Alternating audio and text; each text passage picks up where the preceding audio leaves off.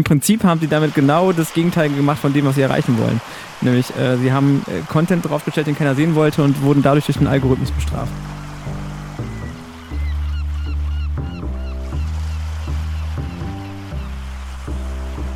damit hat Kirche aber oft ein Problem und das habe ich schon oft auch in Diskussionen gehabt, dass dann ähm, auch gerade Pastoren sagen, jetzt lasse ich mir doch nicht von YouTube vorschreiben, wie ich zu predigen habe.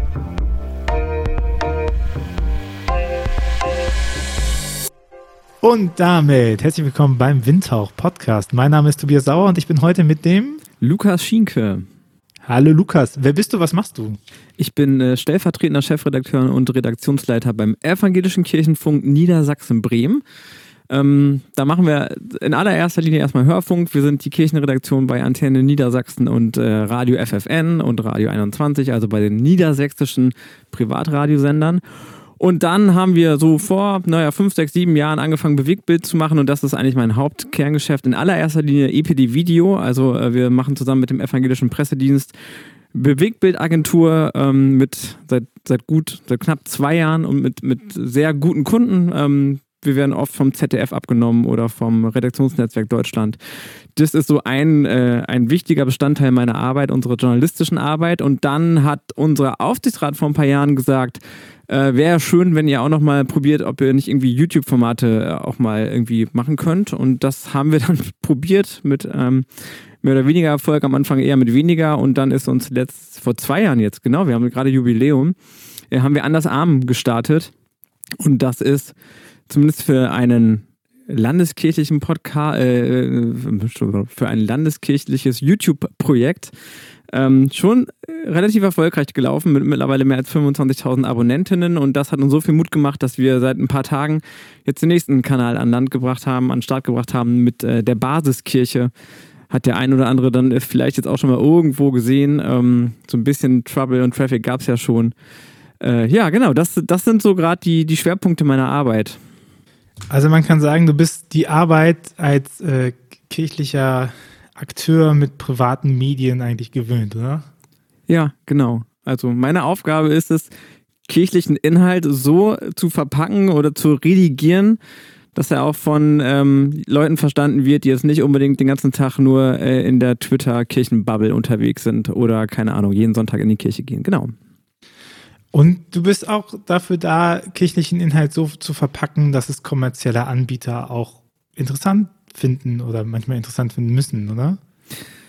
Ähm, ja, Genau, also das, das, ja, das kann man schon so sagen. Also ähm, die, die Privatsender im Hörfunk, wenn wir da mal anfangen, die sind natürlich auf Werbeeinnahmen angewiesen und ähm, die haben zwar jetzt in allererster Linie keinen keinen direkten Zugriff auf unsere Inhalte, aber natürlich versuchen wir, ähm, die so zu verpacken, dass die Hörerinnen im besten Fall gar nicht merken, dass sie von extern kommen, also von der, von der Kirchenredaktion, sondern dass die, ähm, dass die einfach das so im Sendebetrieb wahrnehmen und einfach nur mit, mit den kirchlichen Themen dann äh, in Kontakt kommen.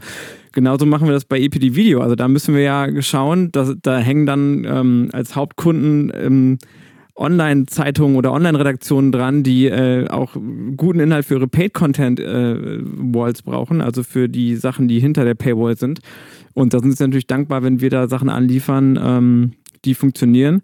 Und bei YouTube ist dann nochmal ganz anders. Also wenn man auf YouTube Erfolg haben muss, dann muss man sogar so formatieren, dass, ähm, dass das dann auch monetär funktioniert, weil ansonsten fällt man da voll durchs Raster. Ja.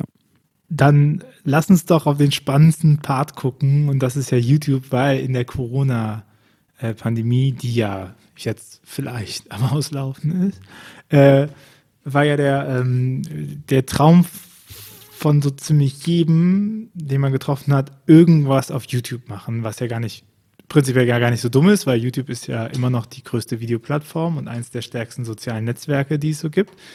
Um, ähm, und wenn man aber fragt, wie ist es so geworden, dann sind die meisten enttäuscht. Wie enttäuscht bist du von YouTube? Also ich weiß, wovon du redest und mich hat das äh, ein Jahr meines beruflichen Lebens und auch vielleicht ein, ein paar Stunden meines äh, meines äh, privaten Lebens gekostet, äh, diese, diese Problematik. Denn na klar, als Corona losging, hatten wir innerhalb von wenigen Stunden Anrufe von äh, sieben oder acht Landeskirchen, die gesagt haben, wir müssen jetzt Online-Gottesdienste machen und ihr habt die, die Technik und ihr habt auch das Wissen, wie man das äh, regiemäßig aufarbeitet und ihr müsst uns jetzt helfen. Äh, und das haben wir dann gemacht, ein Jahr lang, äh, sehr erfolglos, würde ich heute sagen. Also wir haben 50 oder 60 Gottesdienste aufgezeichnet, sehr in, in hoher Qualität. Die kommen natürlich nicht an den Fernsehgottesdienst ran, aber schon technisch total in Ordnung. Und ähm, die Reichweiten waren durchweg enttäuschend. Also es gab ein, zwei Ausreizer, da haben wir dann Promi mit Heinz Rudolf Kunze zum Beispiel dabei, das gab dann mal ein paar tausend Abrufe. Aber ansonsten war das immer ziemlich schlecht geklickt und vor allem ziemlich schlecht kommentiert. Also das ist ja auch so ein Punkt, über den wir vielleicht nachher nochmal reden können, die Interaktion ähm, bei YouTube. Also da gab es dann da als Kommentar so, äh, guten Morgen. Und dann gab es einen oh, schönen Sonntag. Und das war es dann irgendwie bei 800 Abrufen. Und das ist natürlich, ähm, ja, das wissen viele nicht, das ist der Tod im Topf, ne? weil der YouTube-Algorithmus dann merkt, hey, da ist Content, der ist überhaupt nicht relevant, den will keiner sehen und den werde ich auch nie wieder vorschlagen.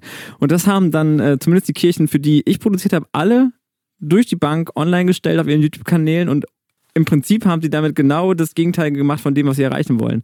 Nämlich, äh, sie haben äh, Content draufgestellt, den keiner sehen wollte und wurden dadurch durch den Algorithmus bestraft. So. Und das, ähm, das war ein ganz, ganz interessantes Learning, weil parallel dazu hatten wir Anders Arm am Start. Also das, ähm, der Kanal Anders Arm, zwei Pastorinnen aus einem Dorf in Niedersachsen, die miteinander verheiratet sind, also queer, lesbisch.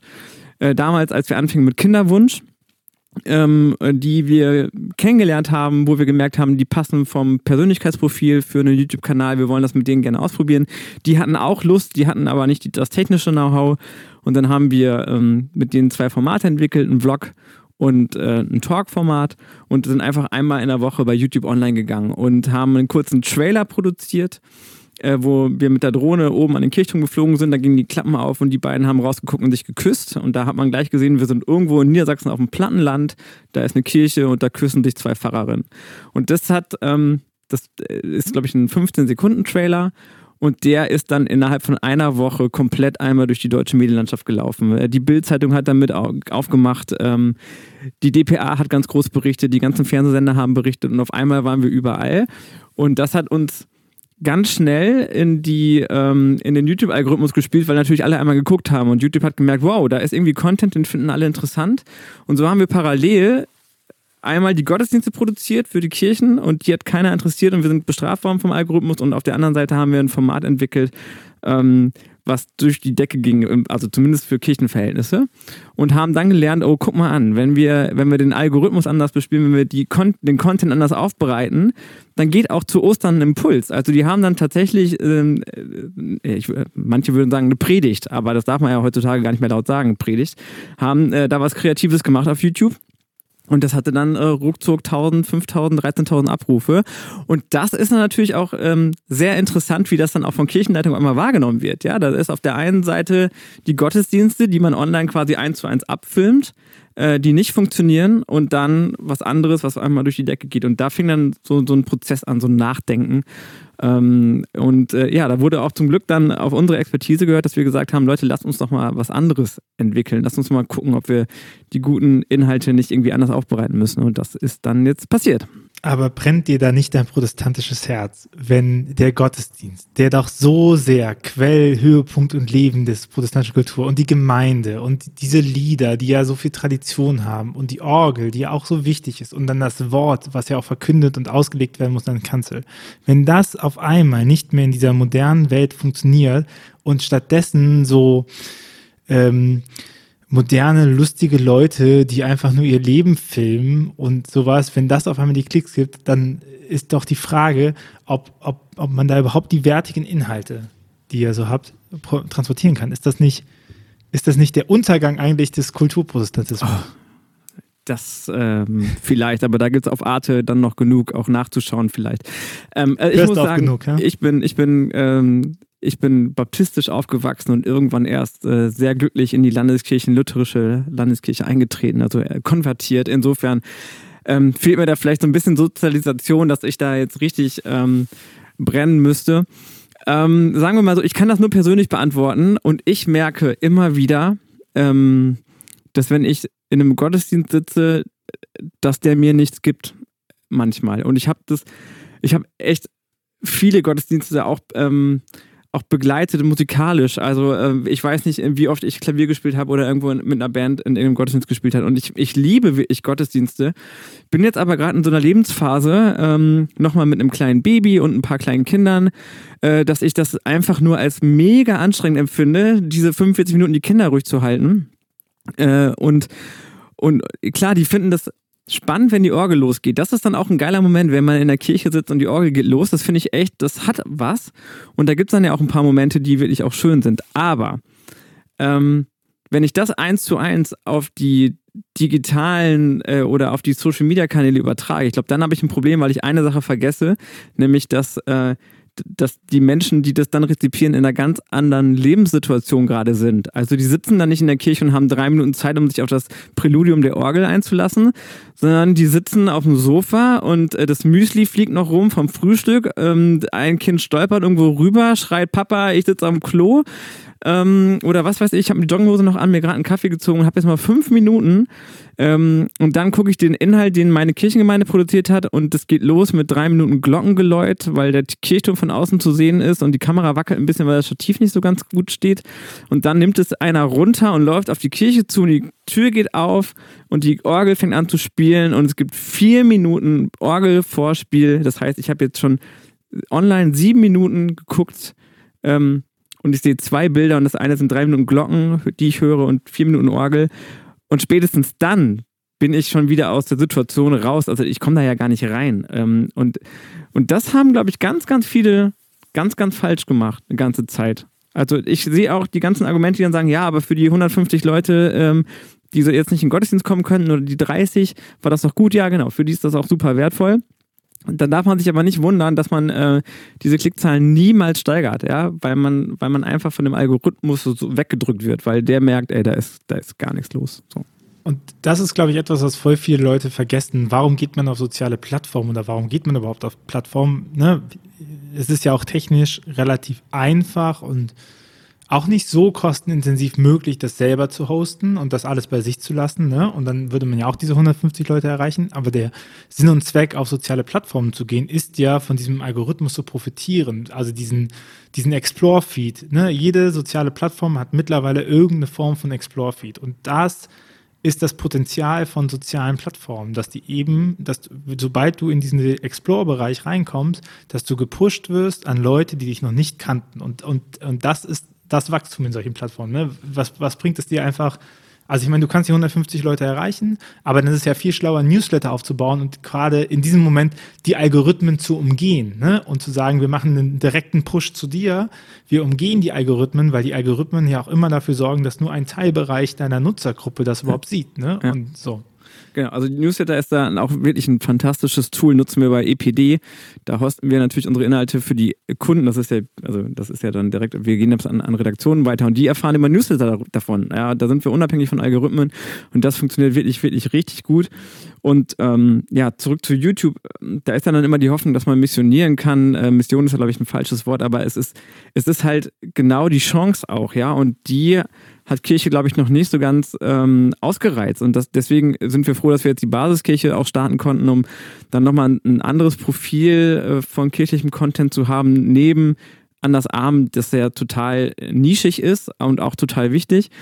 Ähm, aber jetzt nochmal ein bisschen breiter zu überlegen, denn YouTube ist die zweitgrößte Suchmaschine nach Google und YouTube gehört zu Google. Und ähm, Menschen, egal was, ja, also wie, wie backt man Sauerteigbrot? Ja, da gibt es Millionen Aufrufe und du, du stehst in der Küche und willst wissen, scheiße, muss jetzt erst die Hefe rein oder erste Zucker oder keine Ahnung was.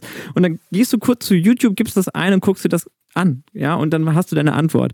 Und ich glaube, und das zeigen auch die ersten Zahlen, dass es auch genauso im spirituellen Bereich Menschen gibt, die, die durch irgendeinen, warum auch immer, das Bedürfnis haben, jetzt ich muss jetzt mal irgendwie ein Gebet haben oder ich brauche hier mal eine Stärkung und die das bei YouTube eingeben. Und, ähm, und da fängt es dann an. Ja? Da müssen wir dann die Schlagworte erkannt haben äh, und natürlich den richtigen Content haben. Aber dann, ähm, ich, ich, ich glaube, da, da ist eine Riesenchance, ähm, auch für Kirche nochmal Content zu geben. Und aktuell, was es da gibt, da gibt es ganz viele äh, Freikirchen und das will ich ja gar nicht schlecht reden, aber die haben auch so ihren eigenen Stil.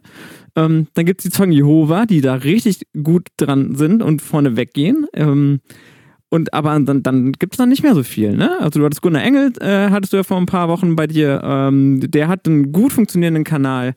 Ja, und dann gibt es uns mit Anders Arm. Ähm, und dann weiß ich schon nicht mehr so viel. Theresa gibt es noch, ne? Die Theresa, genau, die hat Weile, wo äh, sie Vlogs irgendwie 4000 äh, Abos, genau. Das ist dann auch schon äh, groß, ja. Aber das, normalerweise notiere ich mir keine Fragen im Vorfeld. Ähm, aber eine Frage, die ist mir schon noch in den Kopf gekommen, als ich jetzt den Basiskirche angeguckt habe. Ich hole ein bisschen weiter aus, um die ZuhörerInnen mit reinzunehmen. Also, prinzipiell kann man davon ausgehen, dass es zwei größere Arten zu kommunizieren in, in der digitalen Kommunikation. Das ist die Push- und die Pull-Kommunikation. Die Push-Kommunikation baut darauf, dass äh, du Inhalte für eine algorithmusgetriebene Plattform erstellst, die dann in die Sichtweite der Nutzerinnen und Nutzer gespielt wird. Empfehlungsalgorithmen, Explore-Feed etc. Ähm, ne, äh, es gibt klassisch Funk sagt ja zum Beispiel ähm, ähm, ganz oft auch die so ähm, nicht du nicht nicht du findest den Inhalt, der Inhalt findet dich. So und das ist diese diese Handel, der, der Push-Kommunikation. Der andere Weg ist die Pull-Kommunikation. Das heißt, Leute gehen hin und holen sich den Inhalt. Ne? Das ist klassisch normalerweise. Man geht auf eine Homepage und ähm, sagt, ja, ich will Nachrichten lesen, also gehe ich auf tagesschau.de oder so oder auf süddeutsche.de oder so. Ähm, genau äh, Push- und Pull-Sachen. Und ich habe das Gefühl gehabt, als ich äh, die Basiskirche mir angeguckt habe, während an das Arm mehr auf diesen Community-Gedanken setzt, ich abonniere das und bekomme deswegen immer wieder gepusht, dass es ist, dass ihr bei äh, Basiskirche stärker versucht habt, ähm, äh, Suchanfragen zu setzen, also eigentlich so klassische SEO eher zu setzen und darauf baut, dass nicht die Leute euch abonnieren und dann die Sachen gesetzt werden, sondern gerade dieses, diese Bibelimpulse oder das Yoga etc., dass ihr daraus setzt, dass Leute in die Suchmaske etwas eingeben und ähm, das gepult wird. Ist das so? Es ist beides. Und das ist tatsächlich auch ähm, so gewollt und so durchdacht. Weil wir, glaube ich, schon ähm, die Leute, also wir haben zwei Zielgruppen, wenn man so will. Wir haben einmal die Zielgruppe, die ich vorhin auch von mir selber beschrieben habe, also die Leute, die jetzt wenig Zeit haben, äh, und irgendwie was, was suchen ähm, bei YouTube im spirituellen Sinne und froh sind, dass es auch landeskirchlichen Content gibt. Und die sich dann äh, eine Predigt abholen, eine kurze, ein Gebet oder mal eine Meditation machen. Und wenn wir noch ein bisschen bekannter werden, dann weiß man auch, dass montags unser Wellness-Tag ist, dass man da einfach was Gutes für den Körper tun kann. Äh, auch wenn jetzt die ersten äh, Hater schon schreiben, Yoga ist Götzendienst und so. Das finde ich also, das finde ich toll. Das äh, kommt dann auch wieder aus der ganz anderen Ecke, wo ja, wir mit Bibelstellen Kati, zitiert. Kati war ja auch hier. Bitte? Ja, Kathi war ja auch hier, äh, Katharina Mutzbau war, oh, ich sorry, Kati, wenn ich den nach. Kati war hier, Yoga Himmelwärts, und da haben wir auch lange darüber gesprochen, wie es ist mit Christentum und Sachen. Und es ist erstaunlich, wie viele Leute sich noch über christliches Yoga aufregen können. Ja, also ich meine, das kennen wir ja zum Glück dann durch Anders Armen dann auch. Äh, das, da kann man Bibelstellen, können wir ja äh, um uns schmeißen. Die kommen auch immer wieder und ähm, ja, also da, das ist gut. So, aber ähm, ja, die wollen wir, die wollen wir, also wir wollen diesen Content ganz bewusst ähm, anbieten ähm, für Leute, die danach ganz ganz dolle suchen. Aber uns ist auch klar, dass wir mit dieser Taktik, mit dieser Pull-Taktik ähm, nicht die großen Reichweiten erzielen können. Und deswegen gibt es noch ein weiteres Format oder anderthalb weitere Formate.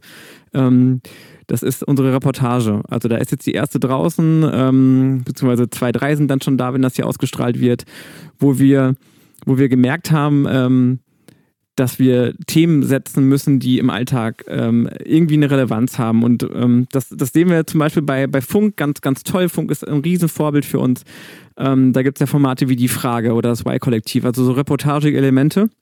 Und die haben immer äh, den Reporter, der krasse Leute erzählt und man sitzt davor und ist wirklich bewegt.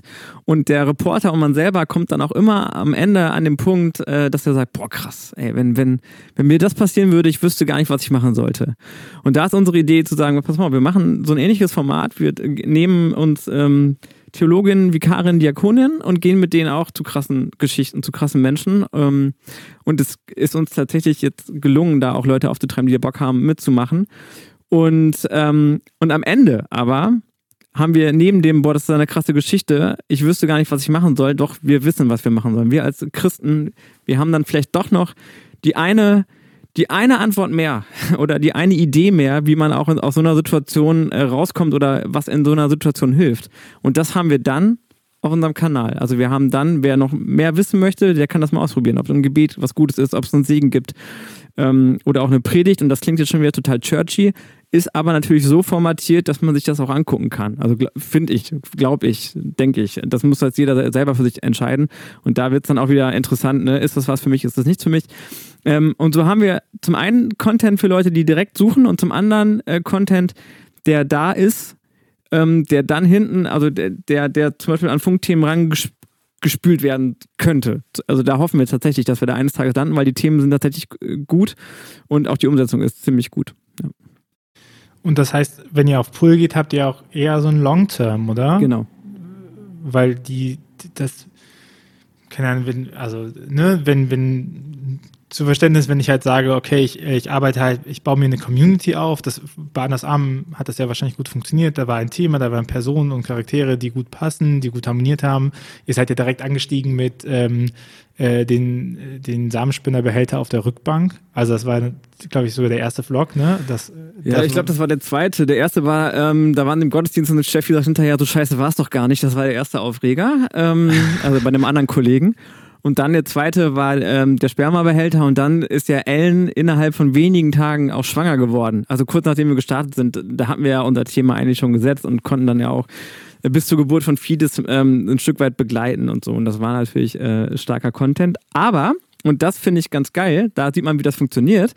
Ähm, wir hatten jetzt im Sommer zu EM ein Tippspiel, weil Steffi so ein riesen Fußballfan ist. Ähm, und da haben wir die Community eingeladen mitzutippen und da waren wir ein paar hundert Leute, die haben dann da äh, getippt.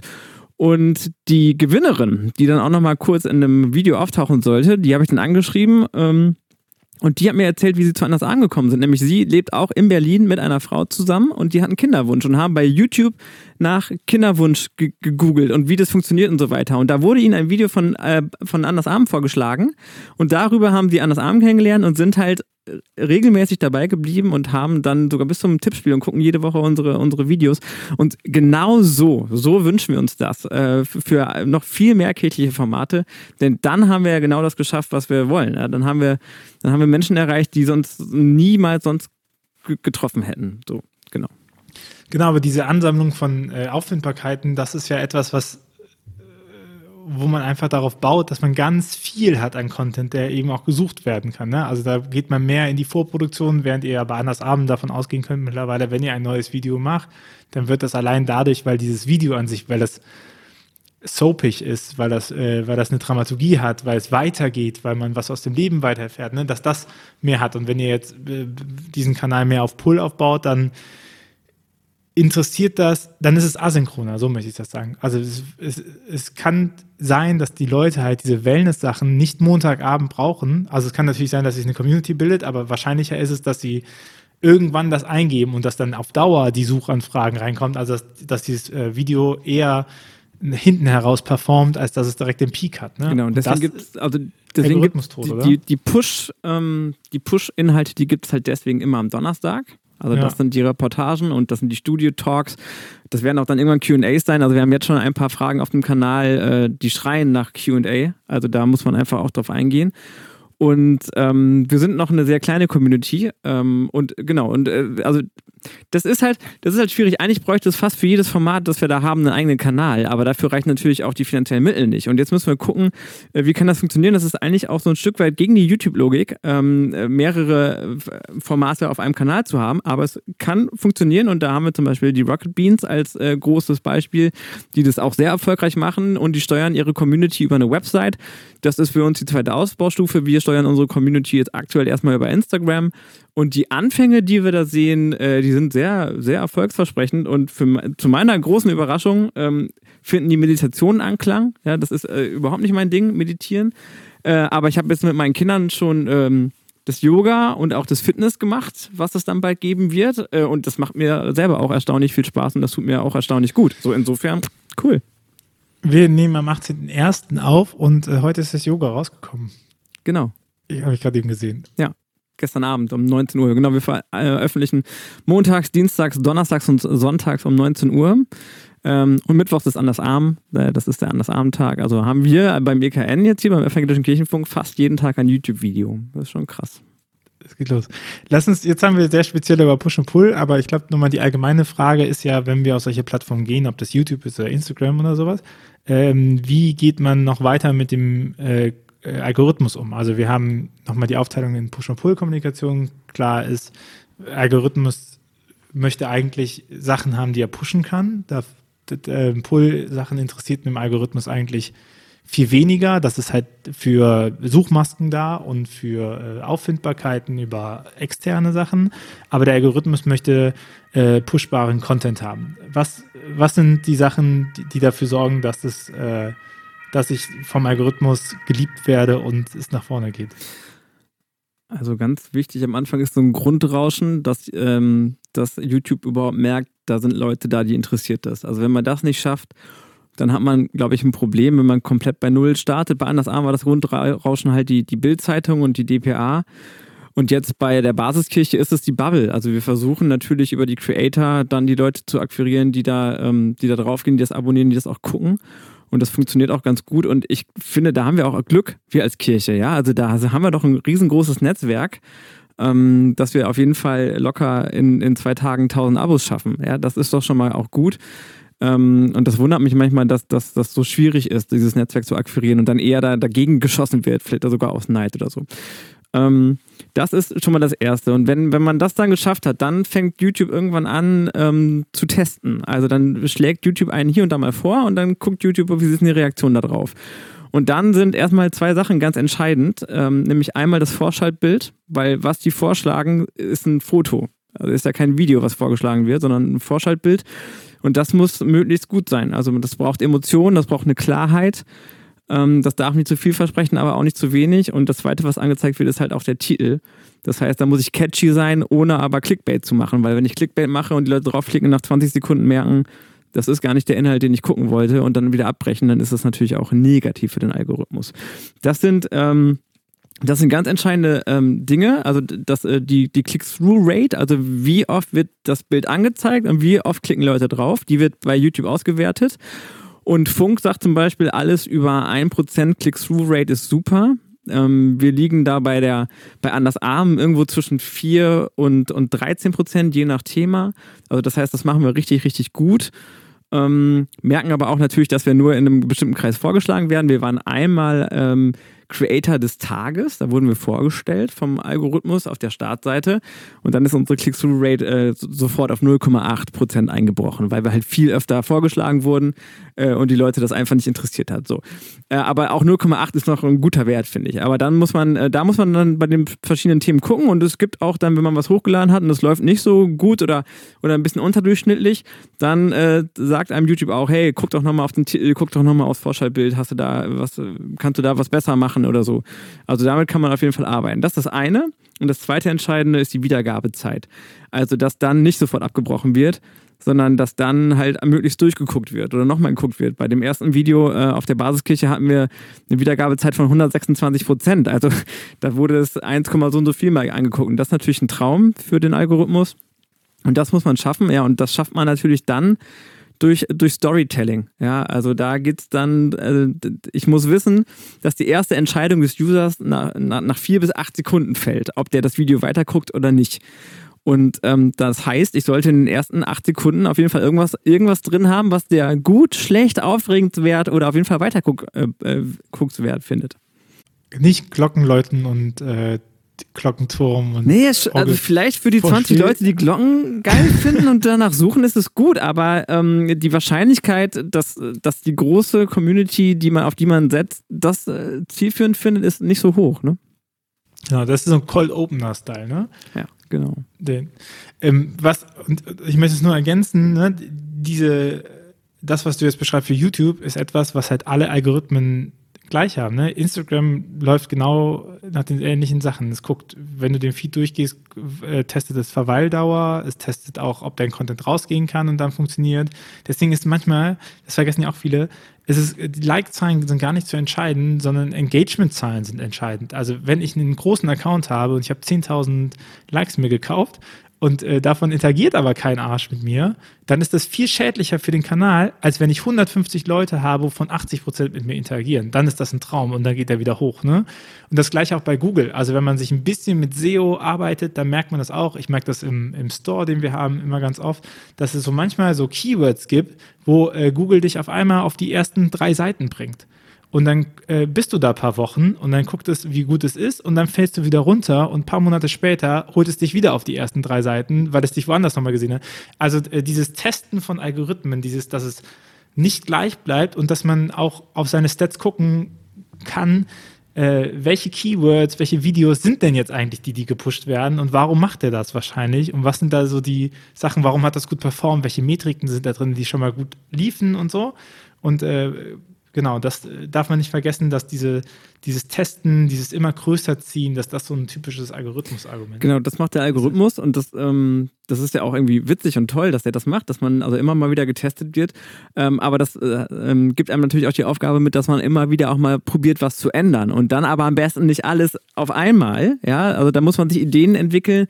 Was war beim letzten Mal vielleicht gut, was war schlecht? Man kriegt auch in den Analytics ein paar Hinweise, ja, äh, wo haben Leute gut viel abgebrochen oder wo sind sie lange dran geblieben, äh, welches Vorschaubild war gut.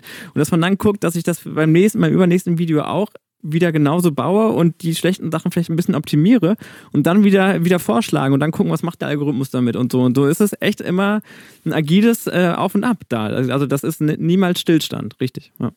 Und deswegen sind ja auch Analytics so gut. Ne? Also etwas, was ich in Beratungen andauernd sage, ist Know Your Data. Also und das ist nicht nur, dass man Analytics aufsetzt und die benutzt, sondern auch ganz analog, ne? dass man halt weiß, äh, einfach nur mal, welche Kleidung haben Leute an, die zu mir kommen. Ne? Wie, wie viele Leute kommen, welchen Eingang nehmen sie, warum kommen sie, zu welcher Uhrzeit, wann stehen sie auf, äh, wann schlafen sie während des Gottesdienstes ein und wann nicht. So, das sind ja alles so, so, so kleine Sachen, die muss man ja nicht unbedingt äh, quantitativ erheben, sondern auch manchmal, wenn man sie qualitativ erhebt. Also jedem, der ein neues Projekt angeht, kann ich nur empfehlen, nehmt euch irgendeine Form von Notizsache. Wenn es eine eigene WhatsApp-Gruppe mit einem selber ist, wo man immer noch reinschreibt und Beobachtungen, die man setzt in, mit seinen Produkten, immer festhalten, weil das ist so entscheidend. Die vergisst man so schnell.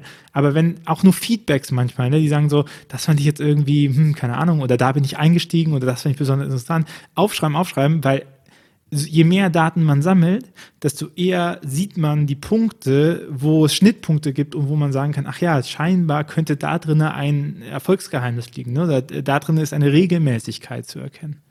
Ja, und ich sage das immer ganz allgemein, damit hat Kirche aber oft ein Problem und das habe ich schon oft auch in Diskussionen gehabt, dass dann ähm, auch gerade äh, Pastoren sagen, jetzt lasse ich mir doch nicht von YouTube vorschreiben, wie ich zu predigen habe. Ja? Also ähm, das muss dann auch der Algorithmus aushalten, dass ich halt schlecht predige oder, oder naja, schlecht predige nicht, aber dass ich ähm, dass ich meinen Inhalt so mache, wie ich machen will, weil ich glaube, dass Gott so am besten redet. Und, und sich daran zu gewöhnen, dass man sich halt in dem Moment, wo man sich auf so eine Plattform gibt, dass man sich da auch erstmal den Gesetzmäßigkeiten unterwirft und äh, die nutzen muss, damit man erfolgreich ist im Sinne von Reichweite.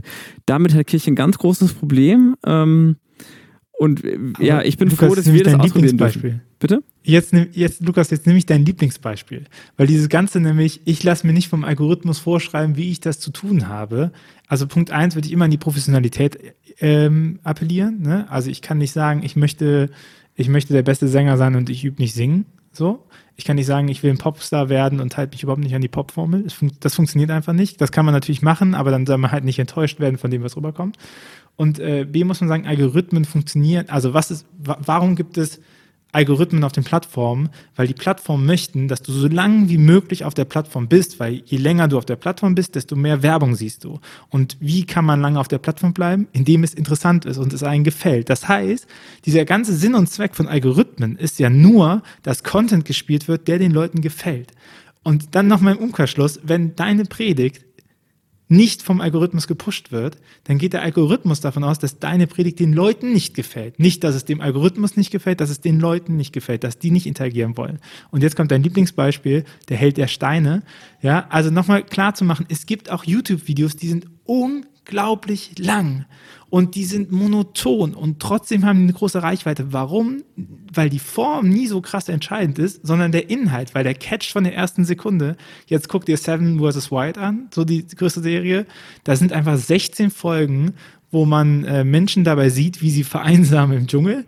So, und es passiert gar nicht so viel drinne, aber so dieses Setting, was die aufgebaut haben, ist so catchy, dass die Leute Bock haben, da mitzumachen. Und dann hörst du denen ganz oft beim Monolog zu. Und trotzdem hat das über drei Millionen Klicks pro Folge gehabt. Und da nochmal klar zu machen, naja, du musst dich nicht für den Algorithmus verbiegen, aber wenn du relevant sein willst, dann musst du eben auch relevant sein und eben auch professionell handeln. So, und da kommt niemand drum herum. Ja, und das finde ich gerade das Schöne tatsächlich bei der Basiskirche, ähm, dass wir da äh, jetzt so eine große Gruppe sind an Menschen, die alle ihr Know-how zusammenschmeißen, ja, und die auch aushalten also, oder die sogar wollen, die Creator, dass wir nochmal rübergehen ähm, ähm, mit dem Blick äh, des, des Wordings und mit dem Blick auf, wie, wie können wir das technisch umsetzen.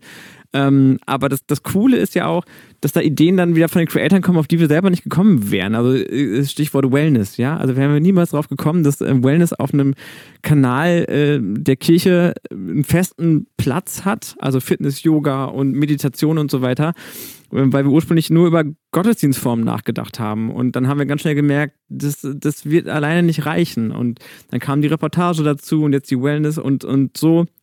Genau, so ist das äh, ein Zusammenspiel von kreativen Menschen und dafür wünsche ich mir einfach noch, noch viel, viel mehr, also bei uns in der Kirche.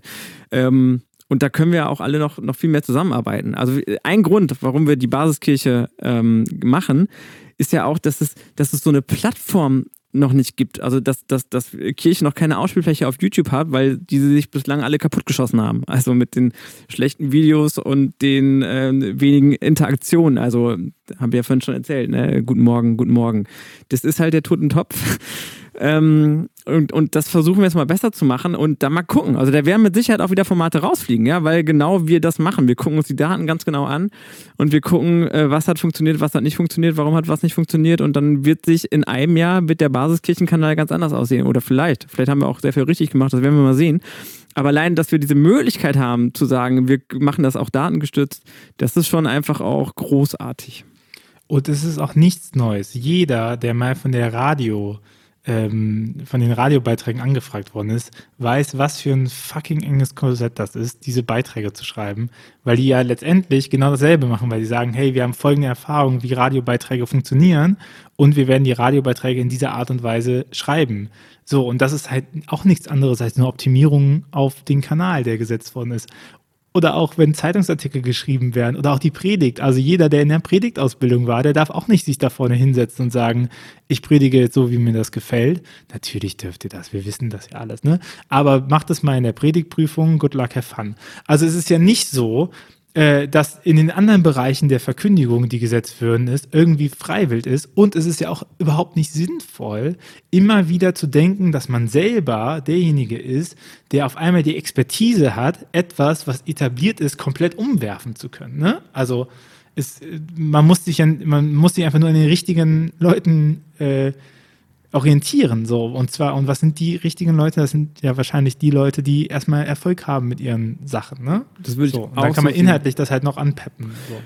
Und man kann dann, man darf dann ja auch visionär sein und dann kommt man auch vielleicht am Ende sogar wieder zusammen. Das ist ja auch das Tolle. Also wir haben sowohl bei Andersarm als auch jetzt bei der Basiskirche, wo wir noch ganz am Anfang sind, da haben wir natürlich die Vision, dass wir das noch weiter ausbauen.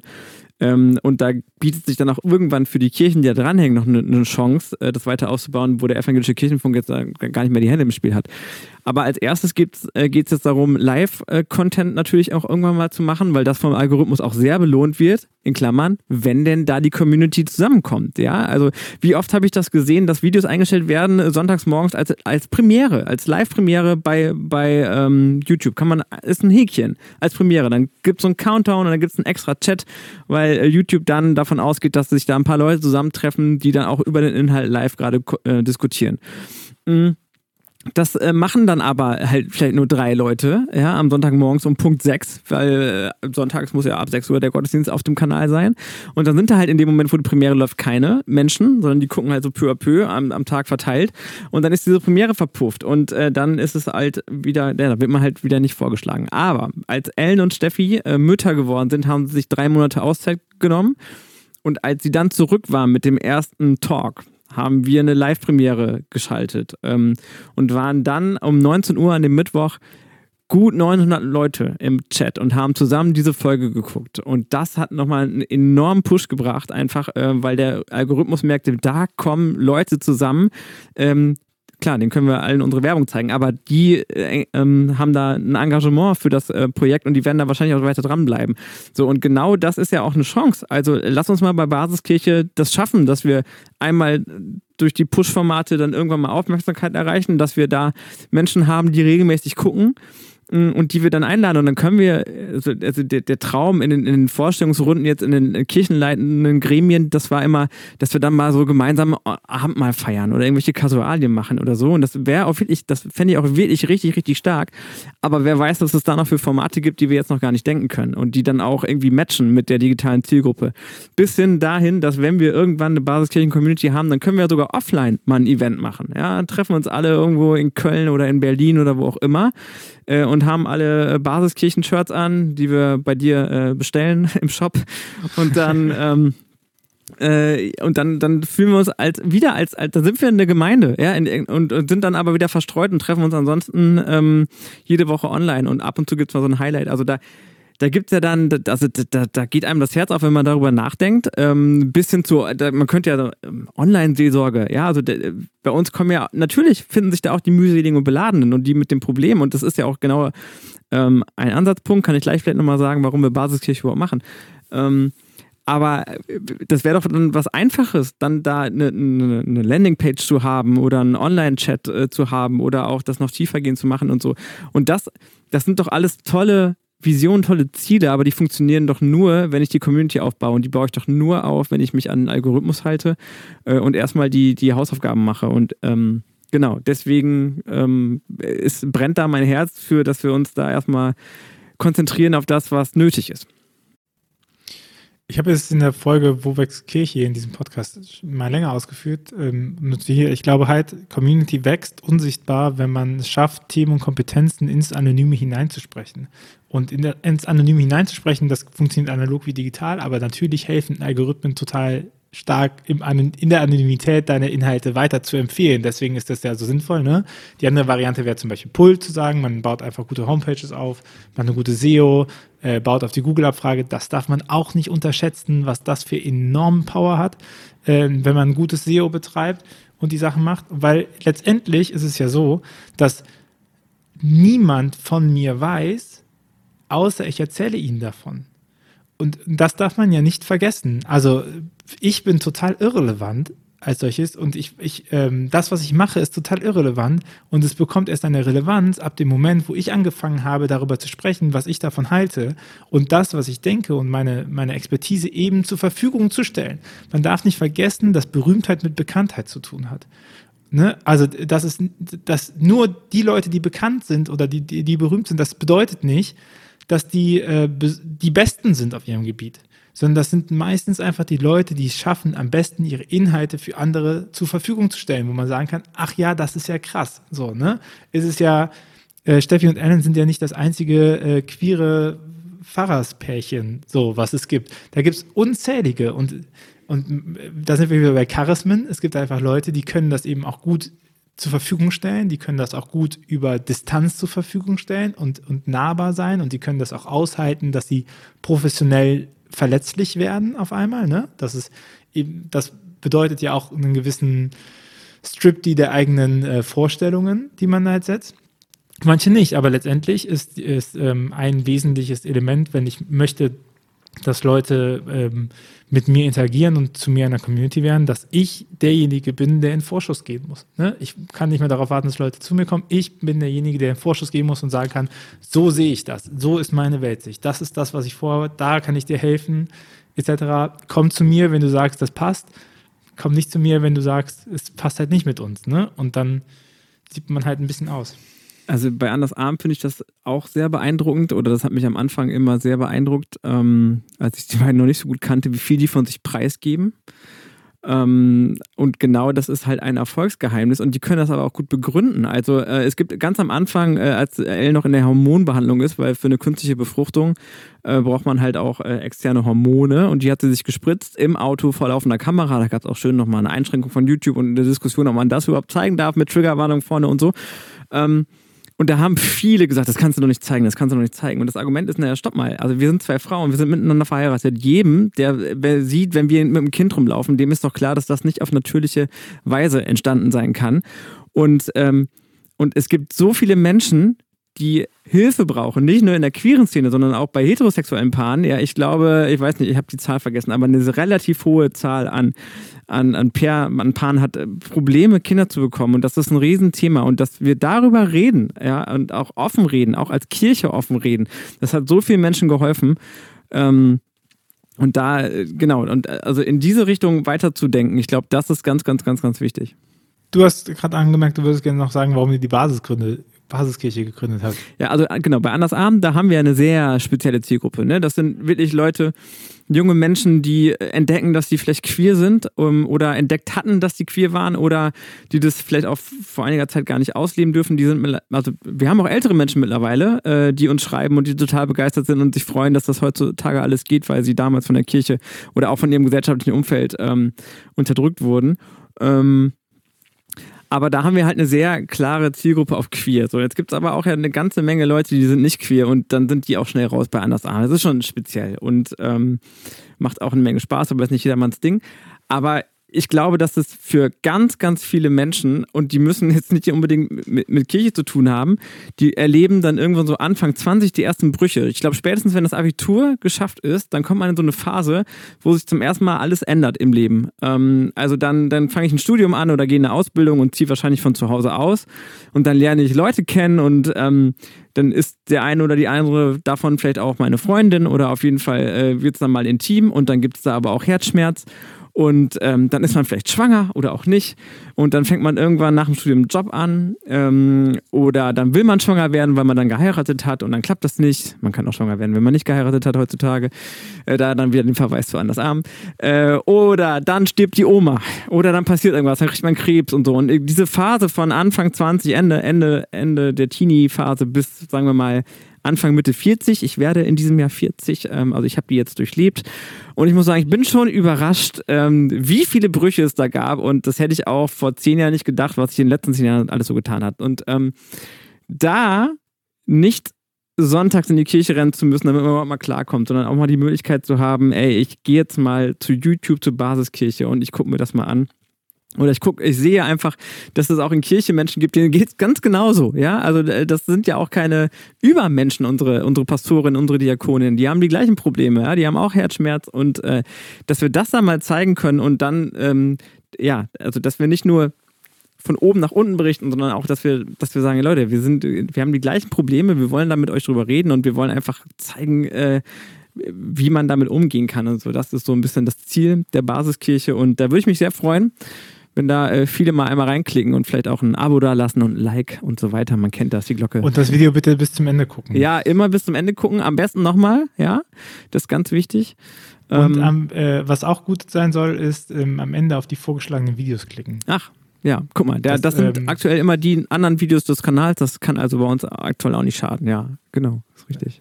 Weil äh, der Algorithmus belohnt, wenn es äh, wenn die Leute auf der Plattform bleiben. Ja. Und das ist zumindest Insights von den Rocket Beans. Das ist noch ganz, ganz, ganz, ganz, ganz, ganz wichtig.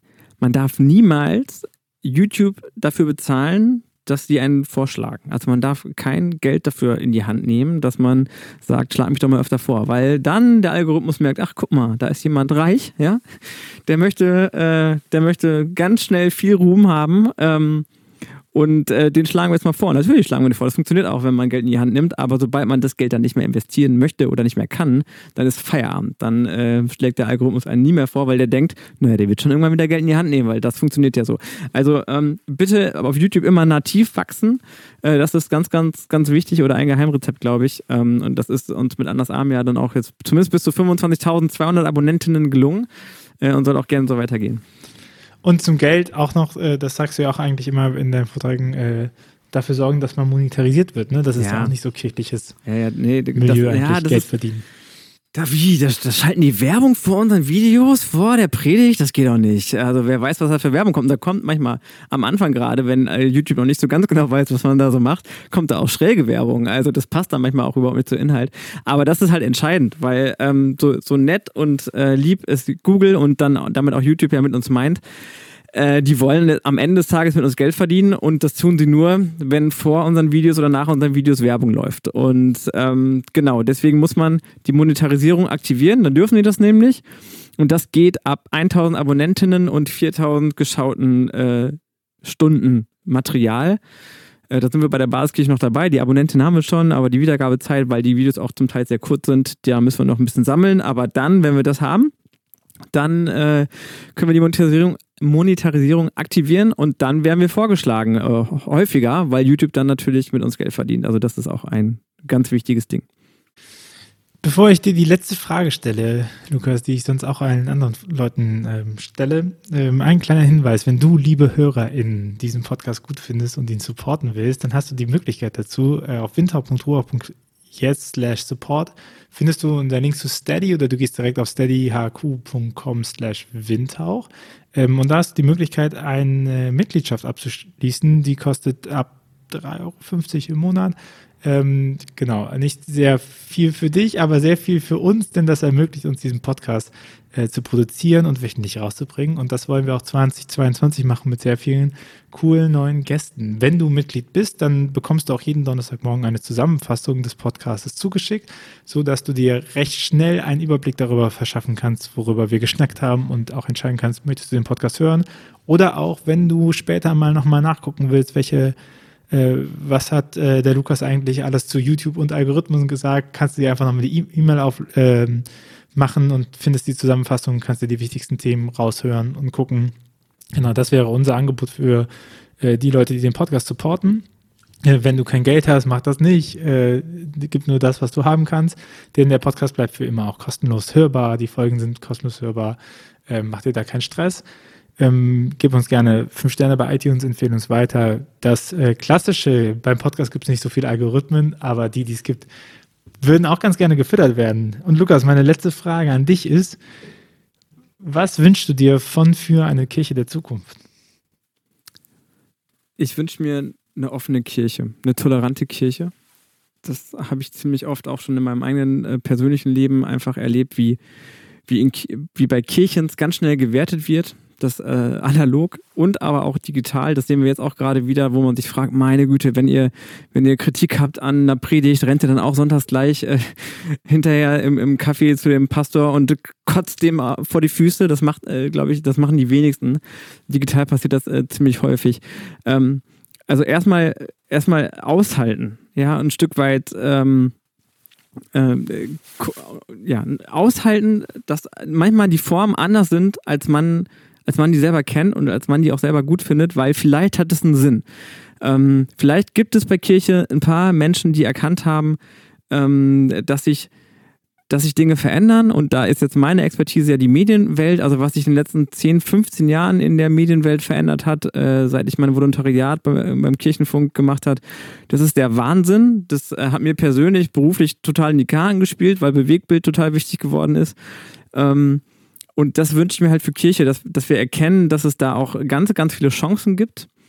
Mm, das wird, glaube ich, eine Herausforderung, weil dann auch irgendwann über Ressourcen geredet werden muss und Prioritäten gesetzt werden muss, was man weitermachen kann, was man nicht weitermachen kann, weil die Kirche natürlich nicht gerade unbedingt wächst ähm, und größer wird, sondern natürlich durch die Kirchenaustritte auch die Kirchensteuern irgendwann wegfallen und bla bla bla. Äh, und auch das nochmal als kurzer Hinweis, äh, das refinanziert sich nicht äh, durch die Werbung, die man dann einnimmt. Also da müsste man siebenstellig werden, äh, damit man so einen YouTube-Kanal äh, kostendeckend machen kann. Also alle, die jetzt uns schreiben in den letzten Tagen, was macht der mit der Kohle, die da verdient? Äh, wir verdienen damit kein Geld. Und also ähm, ich wünsche mir, eine Offenheit ähm, von Kirche ähm, und vor allen Dingen von einigen Kirchenmitgliedern und ähm, ja und und äh, ja ein tolerantes Miteinander. Das finde ich ganz ganz wichtig. Ähm, mir gefällt auch nicht alles, was wir bei Anders Arm machen, aber trotzdem mache ich das äh, mit voller Überzeugung, weil es einfach, weil ich merke, wie gut das manchen anderen Menschen tut, dass wir das machen können, was wir da machen. Und das ist einfach, das finde ich so ein ähm, Aha-Erlebnis, zu sehen, wie wir anderen Menschen gut tun, auch wenn ich da manchmal vielleicht äh, ganz andere Gedanken zu habe oder, oder selber überrascht bin von dem, was wir da bringen. Ähm, das macht einfach total viel Spaß, dass wir, dass wir, äh, dass wir tolerant sein können und so. Ja, also das würde ich mir wünschen. Sehr gut. Die meisten YouTube-Kanäle, ne, wenn man ähm, Sachen hört mit denen, dann finanzieren die sich ja auch nicht über YouTube-Werbung, sondern über Produktplatzierungen. Ne? Das ist eigentlich Clark das Produktplatzierung ist eigentlich das, worüber sich YouTube-Kanäle halten oder äh, Partnerschaften, ne? dass, dass die langfristige Partnerschaften eingeben, die beim Video supporten und so. Ja. Da haben wir auch Anfragen übrigens, aber die nehmen wir nicht an, weil das macht, ähm, es macht jetzt nicht so viel Sinn, dass wir irgendwelche Schreibtische bewerben oder äh, DNA-Tests oder Swimmingpools oder also da gab es schon eine Menge lustige Dinge. Ähm, ja, aber. Best-of machen Best-of mit äh, Werbeanfragen. Ja, das, das Dann diskreditierst du dich auf jeden Fall für den Markt, immer, aber ein gut geklicktes Video wird's. das ist eine sehr gute Idee, wir werden das umsetzen. Geil, geil geschehen. Äh, ich hätte gerne Provision der Werbeeinnahmen. Also, du, vielen, vielen Dank für deine Zeit und für Danke deine dir. Insights, die du mit dir geteilt hast. Und äh, gerne bis demnächst. Wir können ja mal in einem Jahr gucken, wie es mit der Basisfläche ja, geht. Unbedingt. Mach's gut. Ciao. Ciao.